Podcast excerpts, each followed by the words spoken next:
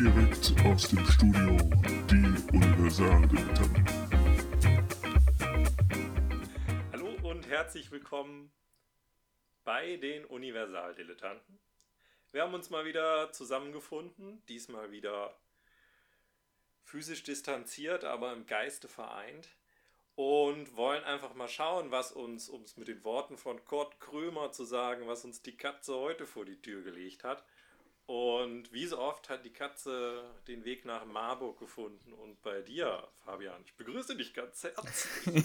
ja, äh, hallo, schön, schön, dass ich da sein darf. Danke, danke, danke. Willkommen bei meinem Podcast. Äh, nein, hat bei dir was vor die Tür gelegt und ähm, ja, um was geht's? Was, was hat dich bewegt? Ja, bevor ich dazu komme, habe ich noch so einen kurzen, ja, so einen kurzen Einschub. Und zwar ist mir in den letzten Folgen aufgefallen, dass ich ziemlich viel am Rumähen bin, also in meinen Pausen, wenn ich so abgehackt, wie ich immer so rede, ne? Ähm, die, da war es schon wieder, ne? Dieses äh, äh, und ich werde mich bemühen, das zu vermeiden und auch längere Pausen zu vermeiden, weil das vielleicht ja beim Zuhören einfach stört. Aber ich kann es nicht versprechen. Das ist der also, gute, der gute da muss, ich ganz mal, da muss ich ganz kurz mal einhaken. Also die längeren Pausen sind, wenn du was erzählst, eigentlich das Beste. ja, wie gesagt, also es ist mir beim Hören aufgefallen und ich kann das selbst äh, nicht leiden. Im Grunde genommen, wenn ich jemandem zuhöre, äh, das ging mir in der Uni schon auf den Nerv, wenn da vorne ein Professor sich so einen abgestottert hat bei den Vorlesungen und dann immer mit seinem äh, dann, das war, wenn das jemand ein, äh, eingebaut hat. Mir passiert es aber tatsächlich auch ständig. Das hängt aber auch damit zusammen, dass ja bei uns nichts geskriptet ist sozusagen und man ja dann auch immer beim Reden versucht gleichzeitig nachzudenken, was soll da als nächstes kommen und ich keine vorgefertigten Sätze hier habe und das ist nun mal auch irgendwie so meine Art nachzudenken. Trotzdem, um das Ganze kurz zu machen, kann ich äh, nachvollziehen, wenn es stört und mich stört es auch. Deswegen, ich versuche mich in dieser Folge zu bessern und da auch an dir zu orientieren, weil ich glaube, dir gelingt das sehr, sehr gut. So, kurzes Kompliment vorab. Das war auch das einzig Höfliche, was du heute von mir zu dir und deiner Person hören wirst. Danke. Und das war's dann auch heute schon wieder mit den Universaldilettanten. Wir verabschieden uns bis nächste Woche. So ein schöner Schluss. ja, genau. Im Prinzip können wir an der Stelle aufhören. Haben Nettigkeiten ausgetauscht. Ähm, wobei ich ja nur dir ein Kompliment gemacht habe, aber egal. Gut, kommen wir zu der, kommen wir zu der Katze, die da äh, vor die Tür gelegt wurde. Ich habe ein, ein Die Katze hat etwas vor die Tür gelegt. Ah, ja, ja, ich weiß schon, ich weiß schon. Ja. Nicht die Katze selbst liegt vor der Tür. Ja, die vielleicht auch. Vielleicht will die gelobt werden, weißt du das? Äh, weißt du doch nicht. Gut, wir haben schon die ersten drei Minuten hier fast auf meine Uhr völlig verschossen für absoluten Nonsens. Aber gut. Ähm, was mich bewegt hat, beziehungsweise nachdenklich gemacht hat, war ein Interview, was ich gelesen habe mit Emmanuel Macron, dessen, um das gleich vorweg zu sagen, Politik ich nicht wahnsinnig äh, teile. Ich kenne mich natürlich jetzt in französischer, in der französischen Politik nicht hundertprozentig aus, aber ja, ich würde nicht behaupten, dass er mit seinen Ansichten jemand ist, mit dem ich großartig übereinstimme. Trotzdem muss ich sagen, hat mich das Interview an einigen Ecken, hat er mich da sehr überzeugt mit dem, was er sagt. Und ich wusste um gar nicht, dass du Französisch kannst.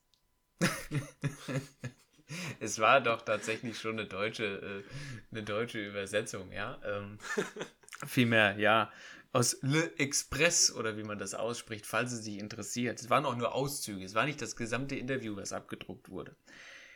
Wen es interessiert, lässt sich finden in der aktuellen Ausgabe der Zeit nur wen es interessiert. Was ich, um mal so einen Aufhänger zu nehmen, was ich total spannend fand, war, dass er sich ähm, ja darüber äußert, dass seiner Meinung nach ein großes Problem, mit dem wir aktuell konfrontiert sind, ähm, dass ich nenne es jetzt einfach mal das sogenannte Kommentieren ist. Also, dass im Prinzip im öffentlichen Diskurs ähm, alles kommentierbar ähm, geworden ist und auch dementsprechend hochfrequentiert ja, kommentiert wird von jeglicher Seite, unabhängig davon, ob die Person eine Ahnung davon hat oder nicht. Und das ist so ein Ding für mich gewesen, was man ja bei Facebook und Co. ja super beobachten kann, schon seit Ewigkeiten, dass irgendwie gefühlt jeder unter alles äh, seinen Kram drunter setzt und das einfach mal kommentiert und man unglaublich viel Nonsens und Schwachsinn äh, darunter findet, das aber ja ähm, einen Weg gefunden hat, praktisch unser alltägliches Leben eigentlich zu bestimmen. Wir haben ja beim letzten Mal auch über Populismus gesprochen und die Entstehung von Populismus und in dem daran hat mich das wieder ziemlich stark erinnert, weil ich fand, das ist ja genau das Ding eigentlich. Jeder kommentiert irgendwas, ohne da ähm, eine richtige Ahnung von zu haben und zieht auch ja dann insofern mit seinem Kommentar alles in Zweifel eigentlich. Also es wird ja praktisch alles irgendwie angezweifelt dann, ob das so richtig ist. Letzten Endes, dass wir so weit sind, dass wir einen, einen Christian Drosten und äh, Kolleginnen und Kollegen von dem guten Mann ähm, Morddrohung äh, äh, bekommen, ja, weil man in Zweifel zieht im Prinzip, was sie dort sagen, was auch wissenschaftliche Erkenntnis ähm, anbetrifft. Trump und Klimawandel, um so ein Stichwort zu geben. Ja, genau das gleiche Beispiel. Oder was meinst du? Ja, ja, ich versuche das gerade, du hast ja jetzt eben schon Trump und Drosten als Beispiele gebracht, dass ähm, mir das Ganze nochmal so ein bisschen so äh, zu verdeutlichen. Ähm, das entscheidende Problem, was ich dabei ja sehe, dass man ähm, ja durchaus Sachen kommentieren kann und auch Christian Drosten kommentieren kann ähm, was ja auch der normale wissenschaftliche Prozess ist, jetzt bei so Sachen, die neu erforscht werden, ähm, wie Corona und was weiß ich, ähm, dass aber ein Unterschied dazu äh, darunter gemacht da, darüber gemacht werden muss, ob ich das fachlich kommentiere oder ob ich das mit meiner eigenen Meinung kommentiere. Ähm, denn der wissenschaftliche Diskurs ist ja normalerweise so, ein anderer Wissenschaftler kommentiert das, was Christian Drosten rausgefunden hat. Ich bleibe jetzt mal gerade bei dem Beispiel äh, und sagt, das, was du rausgefunden hast oder wie du das rausgefunden hast, das finde ich, hätte ich anders gemacht, finde ich nicht so ganz gut aus den und den Gründen. So funktioniert ja Wissenschaft. Dann sagt Christian Drosten, nee, das habe ich aber so und so gemeint, das hat schon alles seine Richtigkeit. Oder er sagt, ja, da hast du recht, da muss ich nochmal das so und so ändern, damit das stichhaltiger wird. Äh, das ist ja der normale wissenschaftliche Prozess, der anders als es die letzten Jahrzehnte war, jetzt auf einmal bei dieser Pandemie in der Öffentlichkeit ausgetragen wird und sich das deswegen ganz stark mit Meinungen vermischt. Nämlich mit Meinungen von Leuten, die überhaupt nur Meinung haben und ganz wenig Ahnung. Und ähm, diese Kommentare prasseln ja dann genauso auf die Leute, äh, die das mitkriegen, ein, wie die Kommentare von den Experten. Und man kann überhaupt nicht mehr unterscheiden, kommentiert da jetzt jemand, der Ahnung hat, oder kommentiert da jetzt jemand, der Meinung hat. Und somit ist sozusagen äh, die Wissenschaft in Absurdität geraten, weil keiner mehr weiß, was denn jetzt eigentlich das Richtige ist. So habe ich das jetzt verstanden. Ja, ja, und es ist ja noch viel mehr. Also ähm, ich glaube nicht, auch um auf Macron da auch nochmal Bezug zu nehmen, dass er sich dazu äußert, was du jetzt als ähm, Kommentar ähm, aus der Wissenschaft sozusagen bezeichnet hast, sondern ich glaube, er nimmt Bezug darauf, dass alles und jeder auch über Social Media kommentierbar geworden ist von jedem sozusagen und das aber diese Kommentare, die du ja, ich gehe jetzt mal in diese Sparte, wo du eben gesagt hast, die sind, das ist eine Meinung, vielleicht aber mit gepaart mit wenig Ahnung. Es gibt ja auch genügend Privatleute, ja, die äh, ein fundiertes Wissen und Ahnung haben. Das kann, will man ja, wollen wir ja nicht allen Leuten hier äh, absprechen. Ja, ich meine, wir sind, wir beide sind Beispiel genug dafür. Ja, machen wir uns nichts vor. ich, ich wollte es nicht selber sagen, ja. aber klar. Ja. ja. Also das ist ja auch der Sinn des Ganzen, warum wir das hier überhaupt machen. Aber ja, um, um da nochmal drauf zurückzukommen, dieses, dieses private Kommentieren ähm, ist ja praktisch eine reine Emotion. Das ist ja nur ein Raushauen von, von dem, wie ich mich gerade fühle, dass ich das gerade alles scheiße finde, dass ich ähm, ähm, dem nicht glaube, ja, was mir da gesagt wird, auch zum Teil, um es jetzt mal ganz negativ und, und ganz platt äh, zu formulieren. Hundertprozentig ist es natürlich nicht so, das weiß ich auch, ja, aber das ist so der, äh, der Kernaspekt, glaube ich, auf der er hinaus wollte, denn er setzt ja das in Bezug zu, zu einem Relativismus. Er sagt ja, was kaputt gemacht wird oder ähm, was dadurch entsteht, ist, dass wir alles relativieren. Und er geht ja dann so weit und sagt, wir sind im Prinzip, um ihn da zu zitieren, er spricht natürlich von Frankreich, aber ich finde, das ist übertragbar, ähm, eine emotionale Opfergesellschaft geworden. Ja, also das Opfer äh, ist mir der Begriff, also warum er den benutzt, das ist mir nicht so ganz äh, deutlich geworden. Du hast das ja auch gelesen, vielleicht ist dir das eher ähm, ja, deutlich geworden, was der Begriff des Opfers darin soll. Aber ich finde dieses Emotionsgeladene dabei so wichtig. Du hast heute, du liest irgendwas, du regst dich drüber auf und du hast durch Social Media, Twitter, was weiß ich, die Möglichkeit, einfach ohne drüber nachzudenken, das zu kommentieren, deinen Kram rauszuhauen. Egal, ob du Ahnung davon hast oder nicht. Und je nachdem, welche Person du bist, Beispiel Trump, bestimmst du einen kompletten gesellschaftlichen Diskurs eigentlich mit diesem Kommentar, meiner Ansicht nach, und zerstörst ähm, auch so etwas wie, ich nenne es jetzt mal eine objektive Wahrheit, die am Beispiel Klimawandel durch die Wissenschaft belegt ist und ein Fakt ist, der sich nicht, der lässt sich ja nicht wegleugnen. Das, hat sich ja keiner ausgedacht irgendwie und mal aufgeschrieben. Ja.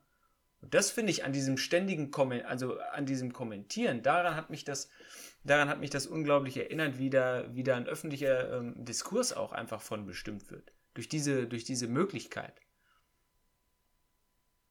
Ja, ich glaube, dass mit dieser, mit dem Ausdruck der Opfergesellschaft kommt irgendwie daher, dass es ja auch ähm, immer darum geht, sich entweder selbst in einer Rolle zu sehen oder anderen eine Rolle zu drängen, äh, in der man mit einem wissenschaftlichen Fakt irgendwie in seiner eigenen Lebenswelt eingeschränkt ist und das nicht wahrhaben will.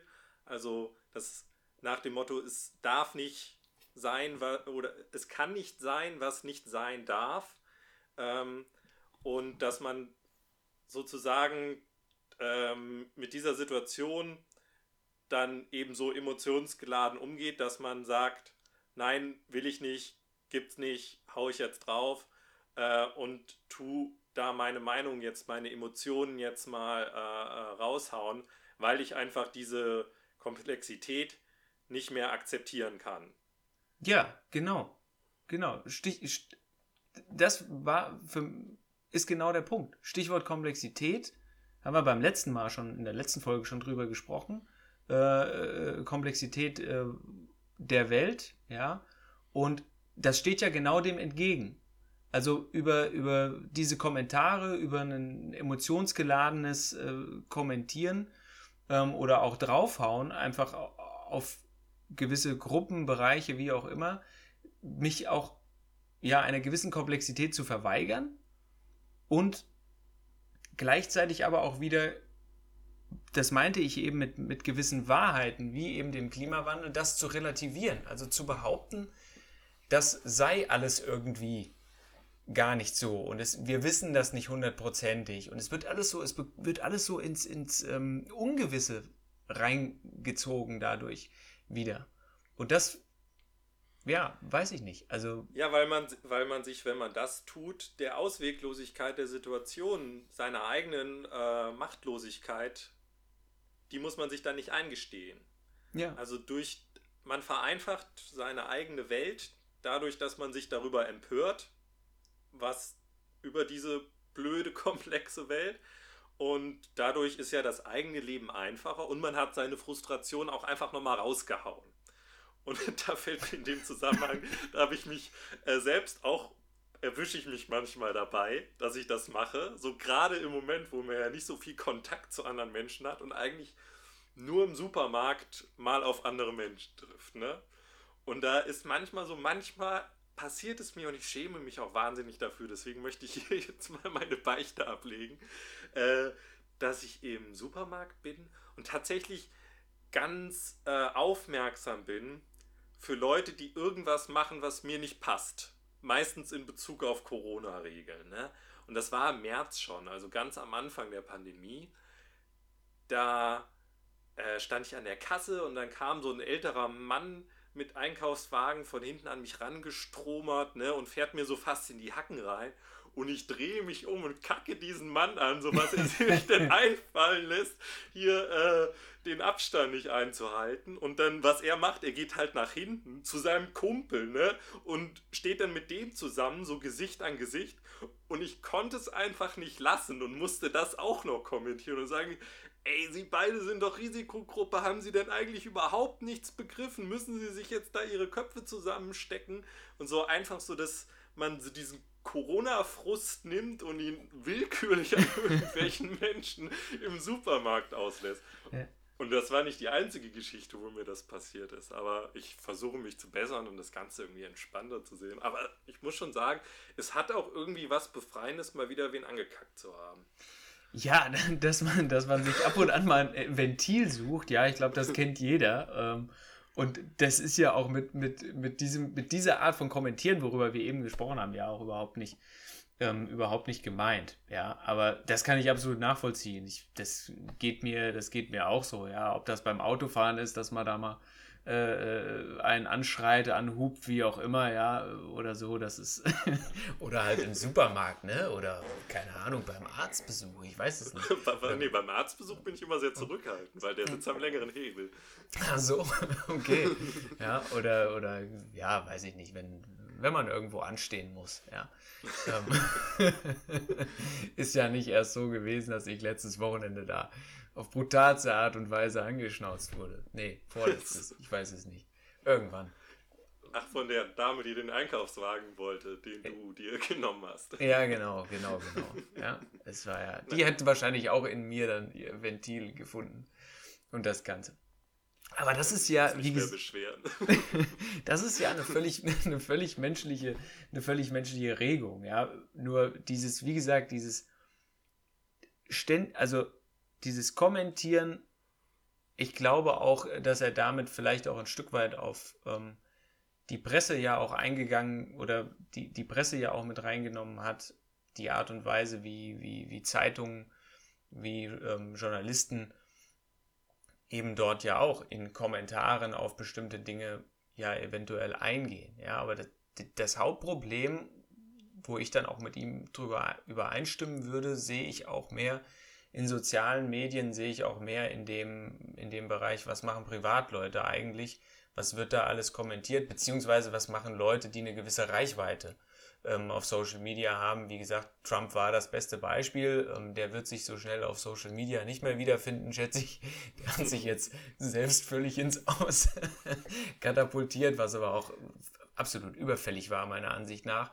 Ähm, aber die, wie gesagt, die, diese Verzerrung dabei und dabei eben auch eine Entzerrung ähm, von, Komplexi von Komplexitäten. Und in dem Zusammenhang, und das fand ich auch wieder total spannend, weil ähm, hat er sich noch über was anderes geäußert, worüber wir auch in der letzten Folge schon in einem anderen Kontext gesprochen haben. Denn er ähm, äußert sich dazu, dass er praktisch gefragt wird, warum er einen ähm, weiß den Namen jetzt nicht mehr, aber einen französischen Soldaten, der ist wohl ein Kriegsheld aus dem Ersten Weltkrieg und hat sich aber wohl im Zweiten Weltkrieg dann als Nazi-Kollaborateur äh, sozusagen verdient gemacht. Und den muss Macron irgendwie aber trotzdem geehrt haben für das Engagement und den Einsatz sozusagen im Ersten Weltkrieg. Und es hat eine riesen Empörung ausgelöst weil man gesagt hat, wie kann der einen Nazi-Kollaborateur jetzt noch als Helden hinstellen? Was soll das? Und in dem Kontext wird Macron ja dazu gefragt. Und da fand ich spannend, dass er da auch wieder mit dem Fehlen von Komplexität heutzutage ja antwortet. Oder vielmehr dem Fehlen der Bereitschaft, Komplexität zu akzeptieren, dass eben nicht alles schwarz und weiß ist. Dass er sagt, er hat ihn geehrt für seinen Einsatz im Ersten Weltkrieg, seine Nazi-Kollaboration und sein, sein antisemitisches Verhalten im Zweiten Weltkrieg toleriert er in keinster Art und Weise. Und ja, aber wie gesagt, das Ganze ist nicht, ist nicht schwarz und weiß, sondern, sondern alles hat, ähm, ist etwas komplexer und etwas komplexer zusammengesetzt und in, innerhalb dessen muss ich mich äh, dementsprechend dann auch positionieren ähm, und äh, entscheiden, wie, wie ich damit umgehe, worüber wir ja letztes Mal gesprochen haben, dann auch. Ja, aber wie weit geht denn das? Also klar, ich kann, ich kann das jetzt nachvollziehen, der war Nazi-Kollaborateur, aber hat sich im Ersten Weltkrieg für Frankreich verdient gemacht. Da gibt es ja tausend andere historische Beispiele. Ja wo wir gerade bei 1000 sind, kommen wir zum tausendjährigen Reich. Es gibt ja auch immer äh, die Aussage, ja, der hat auch Autobahnen gebaut und so. Ähm, aber irgendwie würde ich mich da jetzt schon unwohl fühlen, so da zu, äh, da zu differenzieren und sagen, ja, bei Hitler war ja nicht alles schlecht. So. ähm, so, also, ne? Ja, verstehst ja. du gerade mein, mein historisches ja. Dilemma, in dem ich mich befinde? Wie, ist, oder wie würdest du dann an der Stelle damit umgehen als Historiker? Naja, ich, ich, gebe, ich gebe Macron in, in, insofern recht, dass ich sage, ich weiß nicht, wie ich, wie ich mich selbst bei so einer Person entschieden hätte. Also ich glaube, dass so ein, ähm, so ein Soldat zum Beispiel nicht zu vergleichen ist, wie, wie jetzt, wie gesagt, zu sagen, naja, äh, Hitler hat ja die Autobahn gebaut, ja. Ähm, bei dem war auch nicht alles schlecht. Ja, Erstens ist es historisch nachgewiesen, warum er diese Autobahnen gebaut hat, warum er all diese angeblich tollen Sachen für die Bevölkerung äh, äh gemacht hat. Ja, dahinter stand ein, ein ganz durchgeklügelter, perfider Plan. Ähm, die Autobahn galt als, äh, war ganz klar ähm, erstmal eine Arbeitsbeschaffungsmaßnahme und als zweites war das dann ähm, ja, wo man dann gesagt hat, oh, wir haben kaum noch Arbeitslose, ja, dann guck mal, was wir alles hinbekommen um das jetzt mal vereinfacht zu sagen. Und dann nachher war das ganz klar, um eine schnelle Kriegsführung äh, umsetzen zu können. Ja, für die Autobahn war nie, äh, Hitler hatte nie im Sinn, da können ja später mal meine, meine äh, Bevölkerung mit ihren Autos drauf sich schnell von Hamburg nach äh, München bewegen oder sowas. Ja, ja. das äh, war, war nie seine Ansicht. Aber ich finde, dieses Beispiel mit diesem französischen Soldaten zeigt vielmehr, dass es immer schwieriger wird, wie gesagt, Komplexitäten auszuhalten. Selbst historische Komplexitäten, ja, ähm, die, die ja wichtig sind. Wir haben über die Geschichte Widersprüchlichkeiten. Bei Einzelpersonen in Gesellschaften überall. Und das wird auch so bleiben. Und wenn wir da mit so einem Kommentieren bzw. Relativieren drüber gehen, dann vereinfachen wir die, wollen wir die Dinge damit ja wieder vereinfachen. Ja, wir scheuen uns davor, diese Komplexität ähm, zu akzeptieren und damit umzugehen. Und das ist, glaube ich, der zentrale Punkt, den er da, äh, der da, den er anspricht.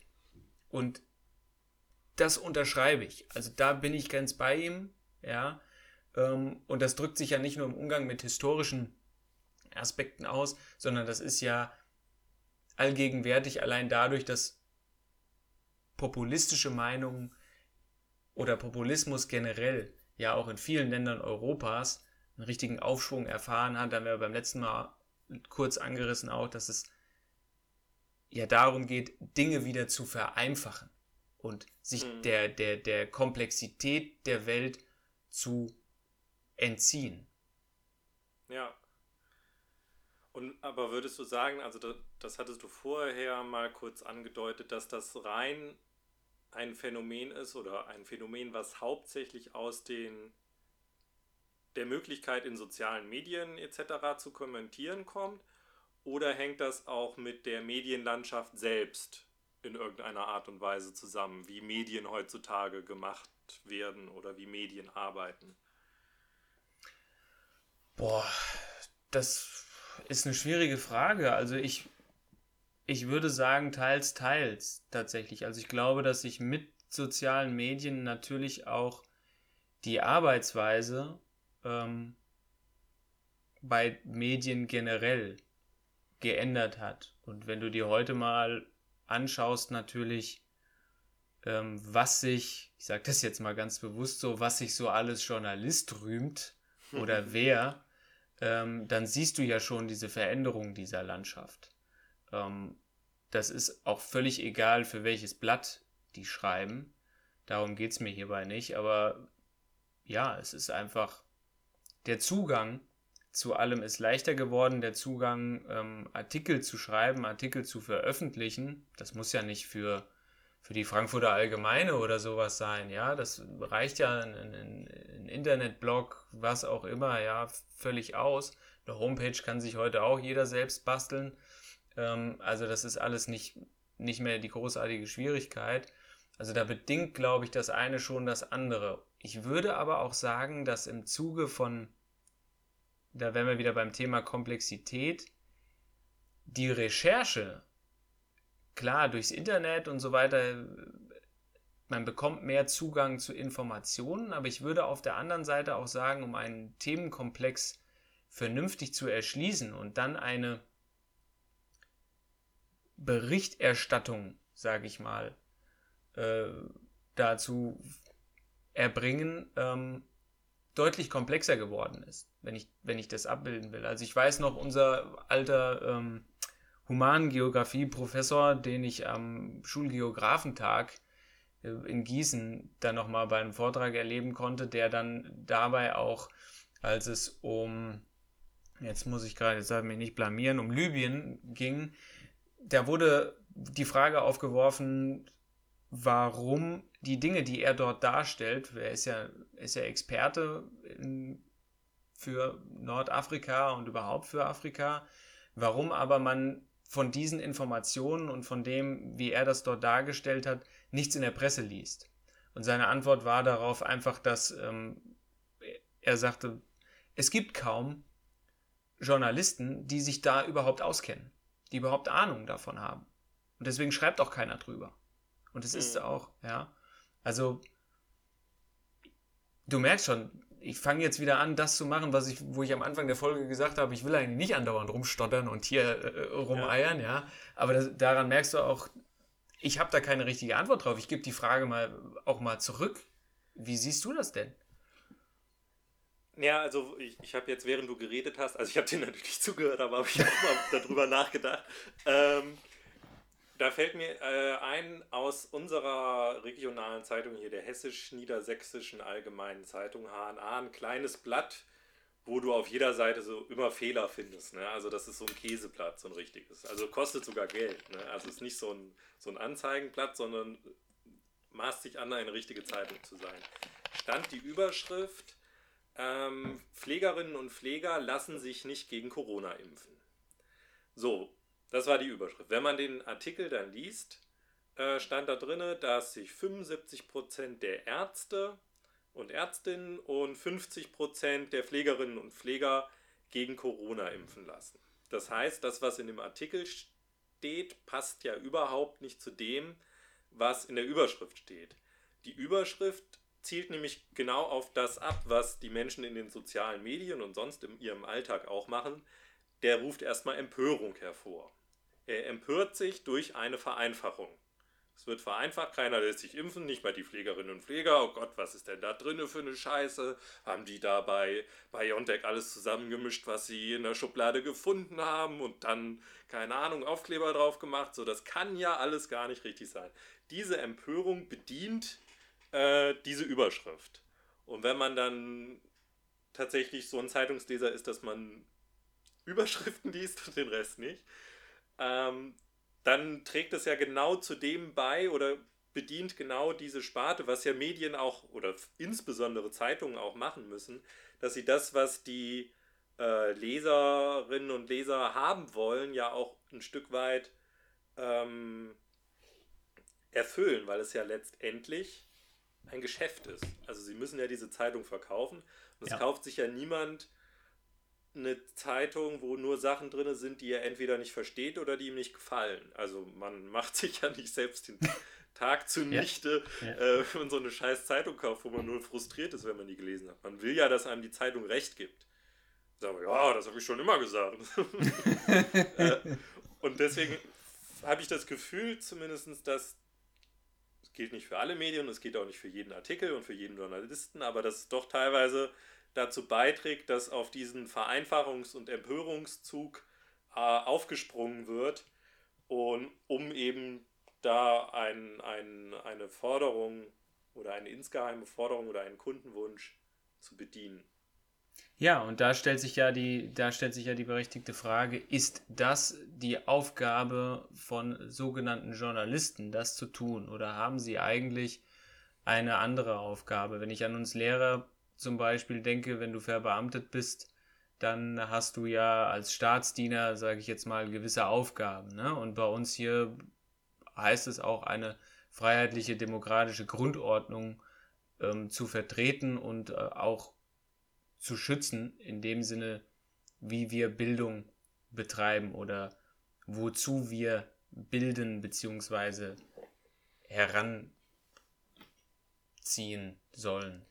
Ähm, da wäre die Frage, haben das eine solche Aufgabe nicht Journalisten auch oder ist das dann schon wieder ein Eingriff in deren Freiheit, eine Vorgabe, die sie nicht haben dürfen? Ja, weiß ich nicht. Ich will nur einen Naja, kurzen. das, ja, sag ruhig. ja, na, das Idealbild des Journalismus ist ja sozusagen das, das Bild der vierten Gewalt, die den Staat kontrollieren Ja, ähm, und auch berechtigterweise Sachen, die Politikerinnen und Politiker sagen oder die in der Gesellschaft passieren, in Zweifel ziehen, um eben Diskussionsprozesse anzuregen und einzuleiten. auf jeden Fall. Aber im Unterschied zu jetzt uns Lehrern oder ja, im Unterschied dazu unterliegen ja Journalisten mittlerweile auch und insbesondere im Printbereich immer mehr einem marktwirtschaftlichen Druck. Richtig. Und was diese ganze Aufgabe, die sie erfüllen müssen, mehr einschränkt, also mehr einschränkt, als es das früher vielleicht noch getan hat. Ja, ja. Auflage, Auflage, Auflage. Natürlich, natürlich. Und äh, dazu kommt dann ähm, das Aussterben der, der, der Zeitungen, ja. Alles ist digital. Das wird sich ja auch verändern. Da werden wir, keine Ahnung, vielleicht in zehn Jahren werden wir mal sehen, ob überhaupt noch einer eine Zeitung in der Hand hält oder ob wir alles nur noch komplett digital haben, wie sich da das Ganze auch entwickeln wird. Die stehen ja jetzt auch an so einem Wendepunkt. Das ist klar. Und der Punkt der vierten Gewalt ist auch absolut klar und, äh, und auch wichtig. Ich finde eben, um das auch so ein Stück weit nochmal aufzugreifen, was du da an deinem Beispiel mit der Empörung deutlich gemacht hast und in, in welche Kerbe da auch mittels Überschrift reingeschlagen wird. Ich finde die Art und Weise, wie kommuniziert wird, wie es rübergebracht wird, das ist etwas, worüber Journalisten nachdenken sollten. Und dazu kann ich nur sagen, das ist jetzt schon ein Momentchen her, aber es gibt ja immer mal, ich glaube, samstags morgens oder so, so eine Runde ähm, von, ich weiß nicht, auf, auf welchem Sender das läuft. Ich habe da auch nur ähm, letzten Endes einen Auszug oder eine, eine, glaube, es war sogar irgendwo in irgendeiner Zeitung, wo ich das gelesen habe. Ähm, so eine Journalistenrunde, die sich trifft. Und da ging es um den Chefredakteur der ähm, Zeit, der aber in London, also bei dem Londoner Ableger sozusagen sitzt. Und der wurde dazu gefragt, AfD, Populismus generell, auch in Europa, wie sieht er die jetzt rückblickend sozusagen, welche Verantwortung tragen die Medien dabei? Und dabei ging es hauptsächlich um die sogenannten, ja, seriösen Medien, nenne ich sie jetzt äh, ganz bewusst mal, ja. Und der hat ganz klar, ohne Umschweife, und das fand ich auch richtig gesagt, dass äh, man sich völlig falsch verhalten hat und man den, den Populismus und auch in Deutschland die AfD stark geschrieben hat. Tatsächlich, weil man erstens, also wenn ich es noch richtig zusammenkriege, war seine Begründung, weil man erstens ähm, nur noch über Flüchtlinge und so weiter geschrieben hat, nur noch in, in, in diesem Bereich berichtet hat und dann eben auch in einer Art und Weise mit Überschriften, mit wie auch immer, was praktisch, wo er sagt, rückblickend, die Leute auch ein Stück weit in die Hände dieser Parteien getrieben hat. Ja, der hat das verallgemeinert, der ging natürlich auch auf die europäische Gesamtsituation dabei ein, also sprach auch von, von Frankreich und Marie Le Pen, aber auch von, den, äh, von Großbritannien. Ja, aber generell das Starkschreiben des Populismus. Und da hat er gesagt, da hatten die Medien eine ganz klare äh, Verantwortung und ähm, sie haben das positiv befördert, seiner Meinung nach. Und wie gesagt, da kann man jetzt überlegen, was es für Möglichkeiten gäbe oder ähm, wie Medien letzten Endes besser mit solchen Situationen umgehen sollten. Aber generell finde ich, würde ich da auch wieder sagen, das hängt einfach an, den, an der Einzelperson, an dem Journalisten selbst. Wie er recherchiert, was er macht, wie er eine Überschrift setzt, ähm, die Art und Weise, wie er schreibt. Und ich glaube einfach, dass wir, und da sind wir wieder eigentlich am Anfang, dadurch, dass soziale Medien existieren, dadurch, dass die Zugänge einfacher geworden sind, ähm, wir mittlerweile eine Handvoll Journalisten und auch mehr haben, die ja eigentlich dieses Begriffes nicht, dieser Bezeichnung nicht würdig ist, sage ich jetzt einfach mal. Mhm. Jo. nee, doch, da äh, kann ich, bleibt mir nichts anderes übrig, als dir zuzustimmen. Was ich gerade so gedacht habe, ähm, wir haben ja jetzt viel über Zeitungen und Artikel und Überschriften gesprochen. Ja. Ich mal an Radio und Fernsehen. Da ist es ja zum Teil auch so, aber was wir da halt noch haben, ist der öffentlich-rechtliche Rundfunk. Und da habe ich das Gefühl, weil die keinen marktwirtschaftlichen Druck, zumindest keinen übermäßigen haben, ähm, dass es da noch ein Stück weit anders ist. Und ob es nicht sinnvoll wäre, auch wenn alle darüber diskutieren, den öffentlich-rechtlichen Bereich abzuschaffen, dass sowas gibt wie öffentlich-rechtliche, also es muss nicht das gleiche Prinzip sein, aber öffentlich-rechtliche Printmedien oder zumindest man eine Struktur schafft, die Journalismus ermöglicht, der nicht von marktwirtschaftlichen Zwängen abhängig ist.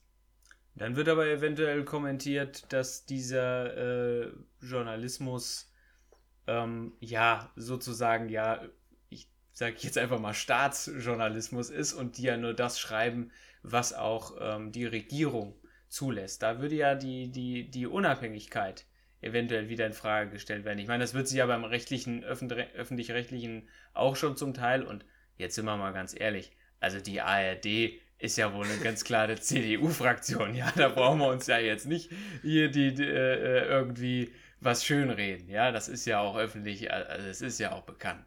Ja, ähm, nur so am Rande.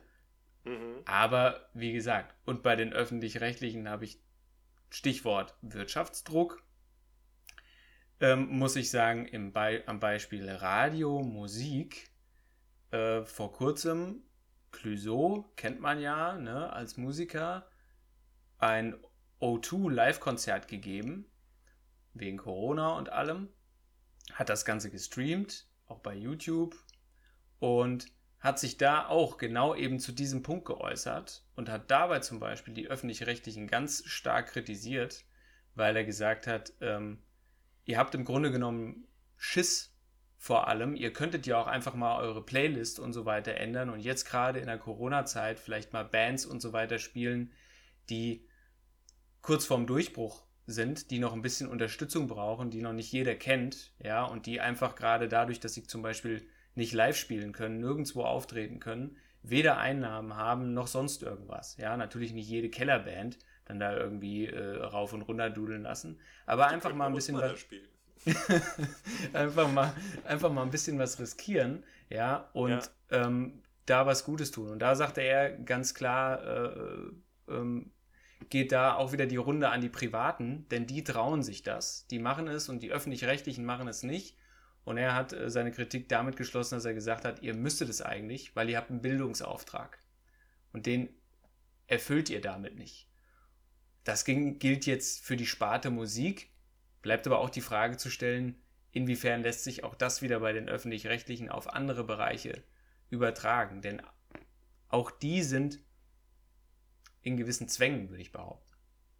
Ja, also auf jeden Fall. Also ich habe auch nicht behauptet oder behaupten oder den Eindruck erwecken wollen, dass dieses öffentlich-rechtliche System jetzt eins zu eins super auf äh, Print zu übertragen wäre oder dass das System keine Lücken hat. Aber ge generell so der Grundgedanke, dass man eine gewisse Unabhängigkeit dadurch schafft, dass ein anderes Finanzierungssystem ermöglicht wird. Mhm. Wie das genau aussehen kann, weiß ich auch nicht. Ja. Ähm, und ich glaube, das werden wir heute auch nicht mehr rausfinden. Nee. Ähm, aber vielleicht kann irgendwer anders, der das jetzt gerade hört, mal seine Ideen äh, kundtun. Ich denke, also wäre, glaube ich, hilfreich. Könnte hilfreich sein. Ich weiß es nicht. Ja, ich stelle mir auch gerade so, ähm, so die Frage, ist das vielleicht auch mit diesem Kommentieren und jeder gibt so seinen Senf dazu, nur so ein subjektives Ding von mir persönlich, weil ich da irgendwie was gegen hab und weil ich mich da fürchterlich drüber empöre, ja, und äh, äh, oder ist das tatsächlich was, was vielen so geht? Und wenn es ja vielen so geht, sind wir nicht die Einzigen natürlich, die darüber schon mal nachgedacht haben und ähm, eventuell auch über Lösungen nachgedacht haben. Das heißt, ich würde auch sagen, wer da Bock zu hat, der kann sich, kann sich ja einfach mal melden und ähm, mal Bescheid äh, geben, ob das mit dem Kommentieren, ja, ob die Leute das auch so sehen.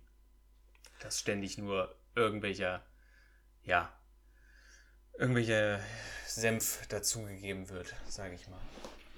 Ja, also ich glaube, die Leute, die das exzessiv betreiben, die merken das gar nicht. Also die, die, äh, da ist ja das, taucht ja das Problem auf, dass sie wenig Ahnung möglicherweise haben, dafür aber sehr viel Meinung, aber auch Ahnung und Meinung nicht unterscheiden können und Ja. deswegen alles auf äh, der gleichen Ebene sehen und da sozusagen die, die Hierarchie zwischen Fakten von richtig klugen Leuten oder von vielen Leuten, die etwas über lange Zeit rausgefunden haben, gleichsetzen mit dem Kommentar von Hans Dieter aus äh, Königs Wusterhausen. ähm, also, dass man da überhaupt gar keine Unterscheidung mehr macht und Ja. dass ähm, dann dementsprechend auch gar kein Problem irgendwie mit Kommentaren, mit doofen Kommentaren hat, weil es sind ja äh, nur schlaue Sachen, die da stehen. Oder Ja. es ist etwas, worüber man, worüber man sich empören kann. Ja, ja, ja, genau. Ja, das ist so, ähm, ja, und dann, wie gesagt, sind wir, sind wir auch wieder bei diesem Punkt, dieser, diese, dieses Vereinfachen, ja, äh, dann davon, und damit ziehe ich auch diese Hierarchie, die du eben gerade angesprochen hast, die, das, die wird damit auch wieder kaputt gemacht, ja, damit wird das auch wieder alles ähm, relativiert und die Gleichsetzung zwischen Corona und der Grippe, die haben wir ja immer noch, ja, unter anderem Jens Lehmann, der sich neulich mal dazu geäußert hat. Der hat so irgend- viele Bälle an den Kopf gekriegt. Was äußert der sich denn dazu? Kann er nicht einfach, also kann er nicht einfach sich nicht dazu äußern? Das wäre an viele Leute wirklich ein Appell, sich einfach mal nicht zu äußern, wenn sie etwas sagen wollen. ja, das, ja, Lieber Oliver Pocher, bitte lass es doch einfach.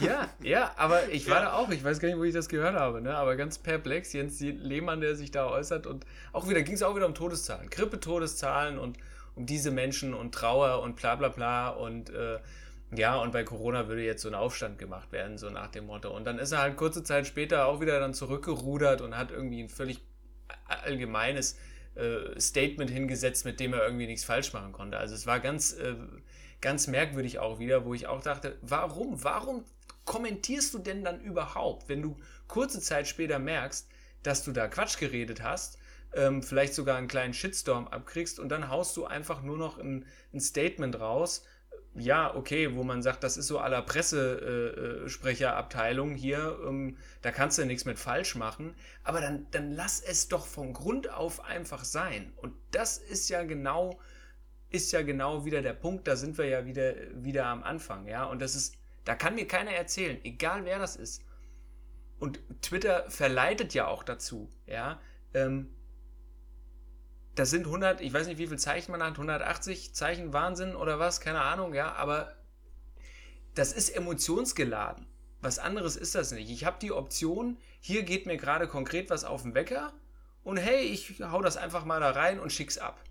Und eine Viertelstunde später merke ich, wenn ich nochmal genau drüber lese, was ich da geschrieben habe, oh, irgendwie war das nicht ganz so clever, wie ich mich da geäußert habe. Und das ist so, ja, warum denn dann überhaupt? Dann denk doch erst eine Viertelstunde nach und schreibe uns dann, dann was Nettes da rein. Ich bin ja nicht dagegen, dass man da was schreibt, um Gottes Willen, ja. Aber dann warte doch noch einen Moment. Lass es doch erstmal kurz sacken. Beruhig dich doch erstmal. Ja, aber, aber ich glaube, dass viele Leute, aber diese, diesen intellektuellen Kniff möchte ich Jens Lehmann jetzt nicht unterstellen, das tatsächlich auch bewusst machen, um einfach öffentlich stattzufinden. Also das ist ja Kapital für Leute, die nichts mehr können oder nichts mehr machen oder noch nie was konnten, ist ja die, das Kapital in der Öffentlichkeit stattzufinden. Ja, Und das recht. schafft man ja dadurch, dass man eben provoziert durch bescheuerte Aussagen. Ja. ja. So wie wir ja, gerade. So, ja, sag mal ich, was Doofes. ja, kann ich nicht, kann ich nicht wieder, kann ich nicht widersprechen. Ja, wäre aber tatsächlich ähm, sehr schlimm meiner Ansicht nach, wenn wir ähm, an diesem finalen Punkt schon in der breiten Masse stehen würden. Also dass ein, ein Geltungsbewusstsein wichtiger geworden ist als der Inhalt, den ich da eigentlich fabriziere und vor allen Dingen, und das ist ja überhaupt der Kern der Sache, ähm, kein Bewusstsein dafür zu besitzen, was ich eigentlich da auslöse mit dem, was ich schreibe, was ich entweder einer Einzelperson antue, die ich da kommentiere, ja, ähm, was ich aber vielleicht, wenn ich Reichweite habe, auch gesellschaftlich für einen Einfluss da, äh, ähm, da habe und ja, bereit dafür die Konsequenzen zu übernehmen, ist dann auch letzten Endes irgendwie keiner. Ne? Also selbst für das Geschriebene. Ja, bei, wenn einer was gesagt hat, konnte man früher immer noch sagen, das habe ich so nie gesagt. Ja, so, zeigen Sie mir mal das, zeigen Sie mir mal die Videoaufnahme, ja, oder das, ja. das Tape. Ja, aber da haben wir es ja, schwarz auf, schwarz auf weiß. Irgendwo noch auf irgendeinem Server gespeichert, können wir alles rausholen. Auf, auf der Maus ausgerutscht. Ja. Maus ausgerutscht. mal kurz mit dem Kopf auf, auf die Tastatur gekippt. Zack. Wie unsere liebe Frau von Strolch das doch tatsächlich gemacht hat. Die ist doch auf der Maus ausgerutscht. Die, die Beatrice. Ach, weißt du, wenn wir mit der jetzt auch noch anfangen, dann können wir auch gerade hier nee, jetzt auch Schluss komm, machen. Wir ja? finden jetzt einen versöhnlichen Schluss. Was, was denn? Ein, versöhnlich, versöhnliches Ende. Ein versöhnliches Ende. Über das darfst du jetzt äh, kurz, kurz nachdenken, über dieses versöhnliche Ende, während ich noch eine, eine kurze Info, weil ich heute, ich habe es ständig mit diesem Kommentieren, aber ich möchte es noch loswerden, rausgebe. Wer ziemlich gut die Problematik mit dem Kommentieren und vor allen Dingen mit dem Bereich, in dem man das tut, nämlich mit dem Kommentarfeld. Wer sich da sehr schön, finde ich, mit auseinandergesetzt hat, ist die Antilopen Gang. Wer die kennt, mal reinklicken. Ähm, und dieses Lied heißt Kommentarfeld. Oh Wunder, oh Wunder, ja. Sollte, ist eine absolute Empfehlung von mir. Kann man sich mal anhören, auch wenn man kein Rap-Fan oder wie auch immer ist. Aber ist ein gutes Ding. Und trifft die Problematik auf den, äh, auf den Kopf und ist unter anderem auch noch schön ironisch meiner Ansicht nach, sowohl musikalisch als auch textlich. Also kann man sich ruhig mal mit beschäftigen, wer will. So, hast du einen persönlichen Schluss für uns gefunden? Ja, ich möchte euch von einem ganz besonderen Jubiläum berichten, was diese Woche stattgefunden hat. Ein werter Herr aus St. Johann in Tirol der Gerhard Friedle ist dieses Jahr oder diese Woche 50 Jahre alt geworden. Und dir wird es jetzt gerade überhaupt nichts sagen, aber ich möchte mit einem ganz bedeutenden Zitat jetzt von ihm schließen. Ich bin so schön, ich bin so toll, ich bin der Anton aus Tirol. Denn tatsächlich, DJ Ötzi ist 50 Jahre alt geworden. Ach, du Ich weiß nicht, äh, welcher Filterblase ich lebe, dass mir diese Nachricht diese Woche untergekommen ist. Es sollte uns zu denken geben. Aber irgendwie ist es bei mir hängen geblieben. Und dass der Gary, so nennen ihn seine Freunde, tatsächlich so heißt, das wusste ich bis heute auch noch nicht. Nee, da hast du mich jetzt tatsächlich zum Abschluss nochmal völlig vom Stuhl geholt. Ja. äh, ich weiß auch gar nicht, ehrlich gesagt, was ich dazu noch sagen soll. Von daher sag ich von meiner Seite aus schon mal Tschüss und Ja, ich bleib noch ein bisschen. du bleibst noch ein bisschen. Wir hören uns beim nächsten Mal. Mal sehen, was, welche Katze dann wieder vor der Tür liegt. Mal gucken. und dann schauen wir mal weiter. Ist das noch nicht so? Ich erkläre das gleich nochmal in Ruhe. Okay. Alles klar. Bis denne. Tschüss. Macht's gut. Tschüss. Also, herzlich für. Nee, also ist auch scheiße.